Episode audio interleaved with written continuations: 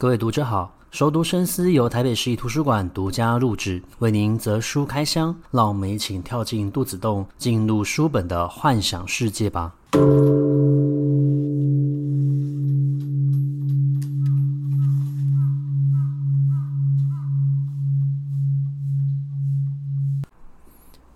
各位读者好，欢迎回到熟读深思。呃，这个礼拜想要跟大家介绍一本书，这本书跟图书馆有关，它叫做《亲爱的图书馆》，非常呃明确、简单明了就开宗明义了。英文叫做《The Library Book》，那它的作者呢叫做苏珊·欧林。那这本书为什么想要跟大家介绍？是因为我越读越觉得，所有热爱图书馆、喜欢来图书馆、曾经来过图书馆的读者，应该都会非常的喜欢这本书，而且它有助于。呃，市民大众去了解，其实图书馆员究竟在做什么？那为什么会这样子说呢？是因为在这个书里面，他就有一句话，我觉得非常的有趣跟奇妙。他说，图书馆员呢，是全天下做不得的行业，因为没有一个行业呢，像图书馆员那么苦。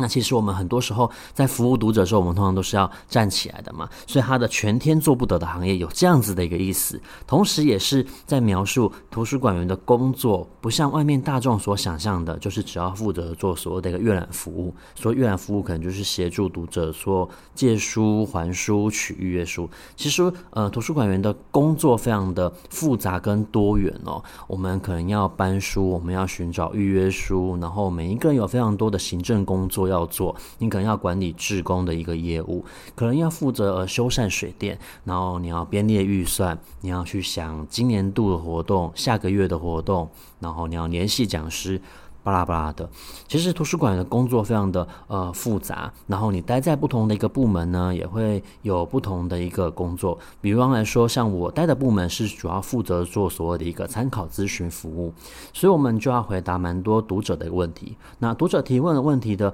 管道也非常的多，你可以透过电话，你可以来到我们的现场临柜，你可以也可以透过所谓线上参考服务系统去提出你的一个参考问题，那我们可能就要立刻回答你。那亲爱的图书馆这本书呢，它不单是在讲图书馆员在做什么样的一个工作，它也不单是在讲图书馆的历史，其实它的聚焦的一个焦点呢，是落在于一九八六年的时候发生在洛杉矶图书馆的一场大火，那这一场大火其实他们后来有锁定了一位凶手哦，这一位凶手呢就叫做哈利·皮克。那苏珊·欧琳她为什么会对这一起事件产生兴趣呢？就要追溯到苏珊·欧琳，她其实也是一个书籍的爱好者。她小的时候呢就很常跟她的妈妈一起带着借阅证，然后母女俩一起到图书馆去，然后到抵达那地方之后呢，两个人就会各自分开去借自己想要借的书。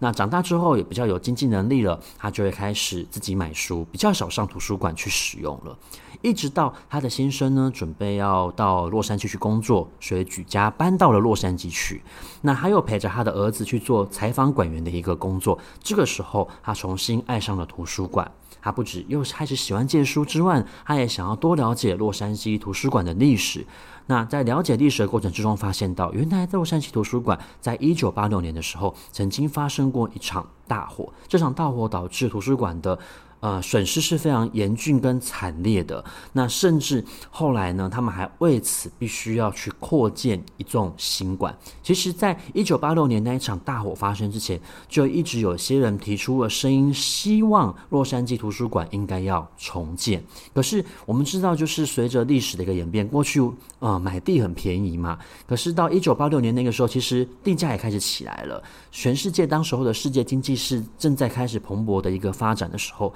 你要去购置所有的一个土地是有一点困难的，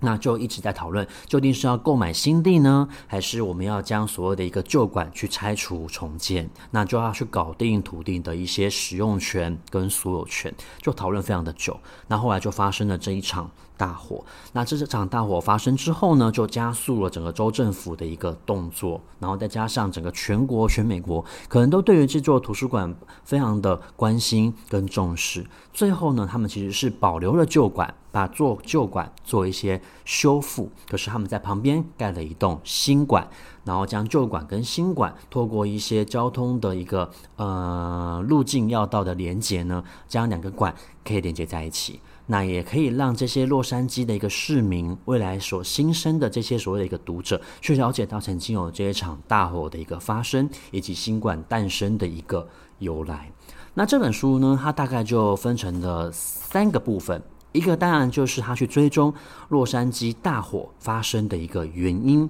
然后后来他们呃消防局、警察其实都有锁定了一个特定的嫌疑犯，这个嫌疑犯就是我们刚刚所讲到的哈利皮克。好，那接下来当然就是哈利皮克，他也会有做一些，他去采访了他的家人，去了解他的胞姐对于这一个哈利皮克的一个认识，他身边的一些朋友对于哈利皮克的印象。那哈利皮克后来呃发生了一些事情，然后甚至他还雇佣了所谓的一个律师去控告呃当时候的一个消防局，认为说他有毁坏他的一个名声，然后乱栽赃他的一个嫌疑。那政府当然也告他了，因为毕竟这种所谓的民事诉讼就是互相告对方嘛，希望对方可以付出一些赔偿。那第二个部分呢，呃，苏珊·欧里其实他就是花了一些功夫去研究洛杉矶图书馆的一个历史哦。然后第三个部分呢，也就是呃洛杉矶图书馆这栋建筑物的一个由来，以及还有一部分是有关于图书馆员的一个工作。那我们呢，呃，也可以顺着这个脉络去讲一下这场大火。这场大火哈是发生在一九八六年。那它发生的那个时候呢，其实整个全美国都没有人再去关心这一栋建筑物发生大火。为什么？因为在同一个时间呢，发生了另外一个非常重要的历史事件，也就是一九八六年的时候发生的车诺比的核电意外。那想当然尔，当时候不只是全美国，全世界都在关注这座核电厂发生了什么事情。那核能有没有外泄？那这个时候，我们可以想象，有一个国家，它一定会想办法想要去转移呃全国人民的注意力，不见得它可以转移全世界的注意力，但是它一定会想办法去转移全国的一个注意力，那就是苏俄。所以苏俄当时候呢，有一些报纸就报道了这一。一个洛杉矶大火的一个意外，而且是用非常大的一个篇幅，把它当成一个世界非常重要的一个事件去报道它。呃，发生火灾过了一段时间之后呢，全美国才开始注意到，原来洛杉矶图书馆发生了大火，而且损失十分的惨重。那当时候，甚至他们必须要去邀请市民一起加入，去抢救这一些已经泡水或者说是从火灾之下生还的书籍哦。那其实，呃，不论是民众也好，或者说是在图书馆里面工作的馆员也好。图书馆呢，对于他们来说的关系非常的密切。你可能每天都要去，你可能来阅报，你可能来看书、借书、询问各种不同的一个参考问题。当你遇到像这样子的一个大火事件的时候，大家的心情都是非常难受的。所以，苏珊·欧琳她去采访了这一些。馆员在事后的一个情况，他们其实有蛮多的馆员，他们都有发生类似像是创伤性的压力，呃，创伤性压力症候群 （PTSD），就会对于这样子一个大火事件产生非常大的一个恐惧，然后他也不知道自己的未来该如何，甚至会很害怕，是不是又会发生相同的一个情况。那甚至他们会有所谓的一个图书馆壳跟图书馆蹉跎症的一个发生。图书馆壳很可能就是他们移动到呃其他地方去工作，可是他会感觉到好像一直闻到这种类似像大火的一个味道，而产生咳嗽的一个行为，其实是一种心理恐惧的发作。那还有所谓的一个图书馆的一个蹉跎症，所以几乎很多的一个馆员他们是经过非常长期的一个心理复健，才有办法慢慢的去接受这一个事情，然后去放下它。那苏珊·欧琳，他除了去访问这一些馆员以外呢，他其实也去访问了当时候的一个嫌疑犯，也就是哈利·皮克的胞姐。那其实从哈利·皮克的胞姐也好，或是他的朋友也好，我们可以了解到，哈利·皮克这一个人，就是当时候每一个典型的美国青年。呃，他又居住在西部，然后距离洛杉矶非常的近。那我们知道，其实，在西部有个非常重要的一个娱乐重镇，就是好莱坞。那当时候的经济又非常的好，所以哈利皮克他算是一个长相外形非常不错，在小镇上可能算是一个镇上的镇草，或是说学校的一个校草这样子的一个角色。周围的人对他十分的吹捧，那有很多小女生或许会跟在他的旁边，保持着一种所谓崇拜的一个目光看着他。那他怀抱这样子成为艺人、成为一个巨星的一个梦想，啊前进到了好莱坞。可是到好莱坞之后，他才会发现到，原来跟他长相差不多一样的人，在好莱坞是比比皆是。每个人都怀抱着明星梦，每个人都在这个娱乐重镇上面拼命的想要活下去，而不要成为历史洪流的一部分而已。那哈利皮克从他的这些朋友、包姐也好的描述，你可以知道，这个人本性不坏，十分的善良。他甚至在自己没有钱，然后天寒地冻的时候，他愿意把自己身上的衣服脱下来借给你。可是他又相当的不可靠，就是你如果你按委托他做任何的事情，他随时可能都会出包。而哈比皮克最大的一个问题，就是他习惯性的呃说谎。他这个说谎并非是想要骗人，而是他想要满足自己的一个明星梦，以及他动不动的就想要让自己呃有一个表现的一个机会。所以也有律师委托他去当所谓的一个证人，可是他在证人席上面已经。在事前已经被交代，千万不可以表达自己是一个临时演员。可是他还是逮到机会说了，因为他想要炫耀自己的一个呃表现，他希望别人可以把他当成是一个明星。后来哈利皮克就成为了嫌疑犯，然后他每一次去接接受侦讯的时候，他说出来的说辞都是不同的。他一下说自己曾经去过央图，一下说自己当天跟别的朋友一起吃饭。然后导致他自己就深陷在这一个所谓嫌疑犯的疑云里面。那后来虽然说有稍微的洗脱嫌疑，也许他不是所谓真正的一个凶手，可是也因为他雇佣了律师，所以律师就反向的去告了政府机关，觉得他们有毁坏他的一个名声，应该要付出一些呃赔偿金去赔偿他的一个精神损失，然后影响到了他这阵子没有办法工作。那当然的，政府机构也会反告他，因为他们就会认定哈利比克就是凶手。那洛杉矶这场大火非常的奇妙，就是在于没有一个人说得清到底谁是凶手，因为寻找到的证据都十分不足。那苏珊·欧琳就是透过一个写作者的角度，他去采访这些管员，采访当时候曾经经历过的一个当事人，从他们的口中之中去慢慢的堆叠出一个有可能是呃洛杉矶图书馆大火的一个真相。这个大火的真相就是确实发生了一场大火。这个大火也许有一些呃非自然的因素所造成，可是哈利皮克是不是真正的凶手？如果从他所调查到的这一些资料来看，他可以百分之百的呃，他无法百分之百，但是他可以稍微做出一个非常正确的一个判断，就是哈利皮克可能不是凶手。但是这个人为什么会涉入？原因就是在于他所说的一些话容易让人产生误会，而同时他其实跟一些人目击到的一个。形象是有部分混合的，可是又不全然的一个吻合。那洛杉矶大火它的发生，其实对于所谓的一个洛杉矶图书馆，它有一个非常历史性的一个价值，就是它促成了后来整个洛杉矶呃图书馆新总馆的一个诞生，也就是新馆的一个成立，也瞬间的让大家意识到，原来图书馆在我们的生活之中，它也许不是完全必要性的，可是它绝对有。需求性的一个存在，因为每一个人的生活都与它非常的密切相关。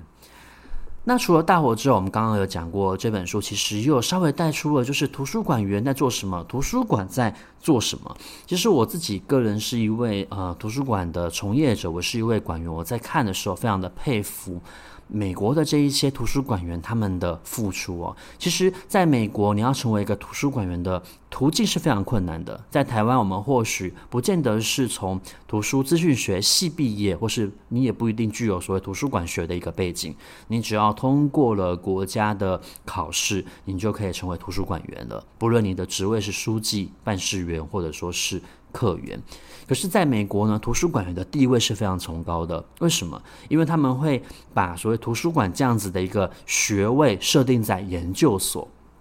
所以每一个去念图书馆学研究所的人呢，在他的大学，他念的都是另外一个不同的专业。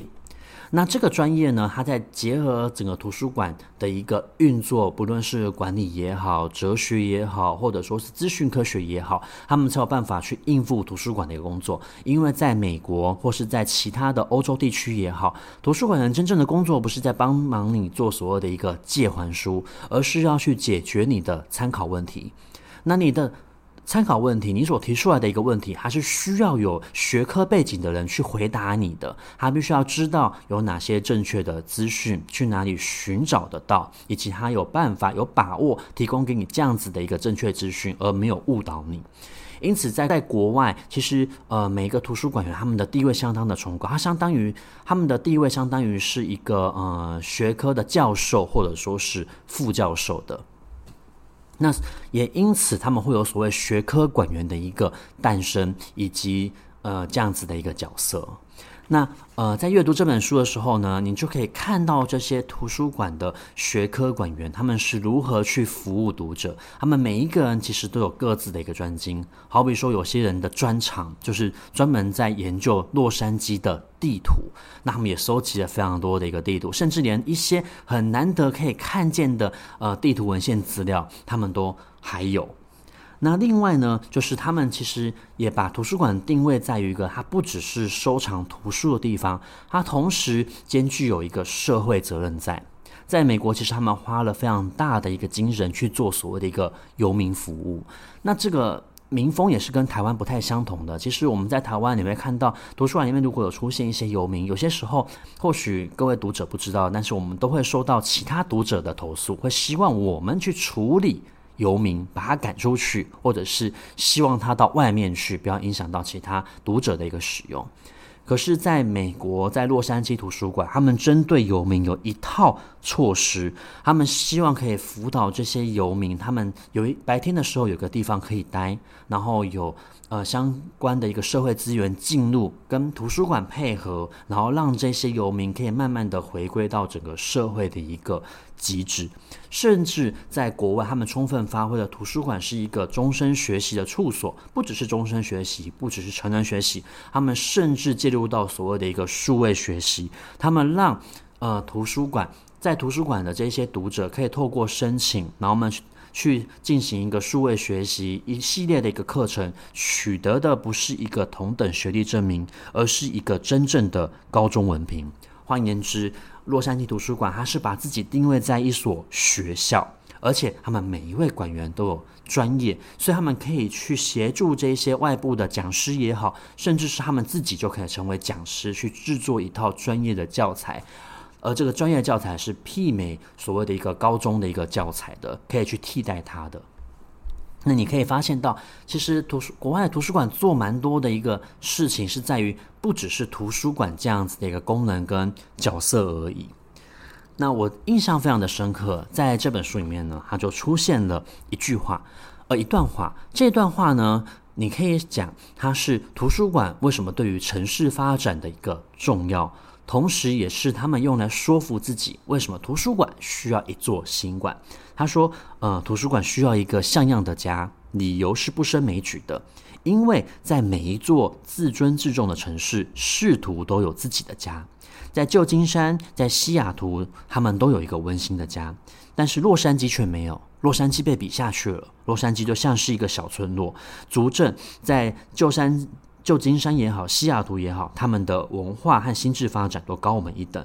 他们只能，我们他们只能够说，洛杉矶尚未进步到在乎自己是否拥有一座一流的市立图书馆，而我们只能够垂头惭愧、惊愕。啊，很多时候，其实图书馆的角色就是这样，你或许感觉不到它有多么的重要。那么很多时候呢，图书馆或许在这个城市的发展里面，它不见得这么的重要。当然，你说，呃，城对于一个城市的重要来说，还有很多不同的一个机构，可是它绝对是不可或缺的。就像我们现在在台湾，每一个县市都积极的去发展图书馆的一个事业，然后去建造一座新的总馆。这座总馆可能不单只是一个藏书的地方也好，我们可能会赋予它各种不同的一个角色跟定位。那也可以凸显出来，其实图书馆的一个事业，虽然或许不是大家第一时间会想到的，可是它的重要性绝对是不可或缺的。那我觉得阅读这一本书非常的有趣，是在于你可以了解到不同国家的图书馆他们正在做什么，甚至。呃，图书洛杉矶图书馆发展的一个历史也非常的有趣。它的洛杉矶发展图书馆历史的有趣点是在于，每一位馆长他对于图书馆的期待是不同的，甚至馆长是男性或女性，也会反映出在那个时代里面图书馆员的一个重要性。在过去，也许都是由男性来当馆员，我们或许现在是没有办法想象得到。可是随着时间的一个演变，他们出现了第一位的女性馆长。那后来慢慢的，呃，图书馆员的角色受到了一个重视，他们也觉得女生够细心，比男生还要来得细心，他们才有办法去应付这么多的一个读者问题，然后做到这么多的一个图书馆的一个服务，就注意到这么多的一个细节，慢慢的，呃，女性的馆员比例就超过了男性，然后直到现在，其实我们在图书馆里面工作，真的百分之九十以上都是女性在呃负责。各种不同的一个业务，那其实它也反映出来的是一种什么？整个时代的一个变迁，以及大家对于图书馆员的一个在意和角色的一个认定。那也可以透过阅读这本书去发现到图书馆的角色慢慢的不同的，从过去我们认为它可能是一个藏书的地方。那后来慢慢时代的一个演变，图书馆也有一些社会责任，它可能要协助民众做所谓的一个终身学习，它可能是一个非正规学习的一个场所，它也可以透过所谓数位学习去颁予给这些读者正式的一个高中文凭，甚至他们为了要去了解青少年的一个需求，他们去观察青少年，了解他们的阅读需求，从他们的兴趣去做一个切入。呃，有一些呃图书馆的一个馆长呢，他们甚至当时候提出了非常。呃，先进的一个想法，他们走在时代超前非常的多。他觉得图书馆就是要借一些游戏，桌上型的一个游戏啊，租借所谓的一个网球拍啊。其实，在一百多年前的洛杉矶图书馆，他们就有馆长提出了这样子的一个想法。那在一百年之后，这样子的一个想法也终于实现了，甚至有所谓的一个驻村维基百科人员。那苏珊·欧琳他是一个非常有趣的一个作者，他不只有趣，是在于他去调查这一些呃图书馆发展的一个历史，他甚至是积极的参与呃图书馆的一个全球性的组织的年会或者说是学会，然后亲身去参加这一些工作坊，然后参与讨论，产生了非常大的一个兴趣，然后带出更多呃连我自己身为一位馆员可能都不知道的事情。那我觉得这本书有趣就在于，只要你是一位喜欢图书馆、常常使用图书馆的人，都可以获得共鸣。那如果你是一位图书馆的从业员、从业人员，你更可以从这本书里面发现到，原来我们还可以做到这些事情，原来我们还可以做得更多，原来我们图书馆员的一个角色是非常多变的。那今天呢，也许就站在一个馆员的立场，也也许站在一个爱书人的立场。希希望可以跟大家呃推荐，然后分享这本书。这本书就叫做《亲爱的图书馆》。那我们下一集的节目再见，拜拜。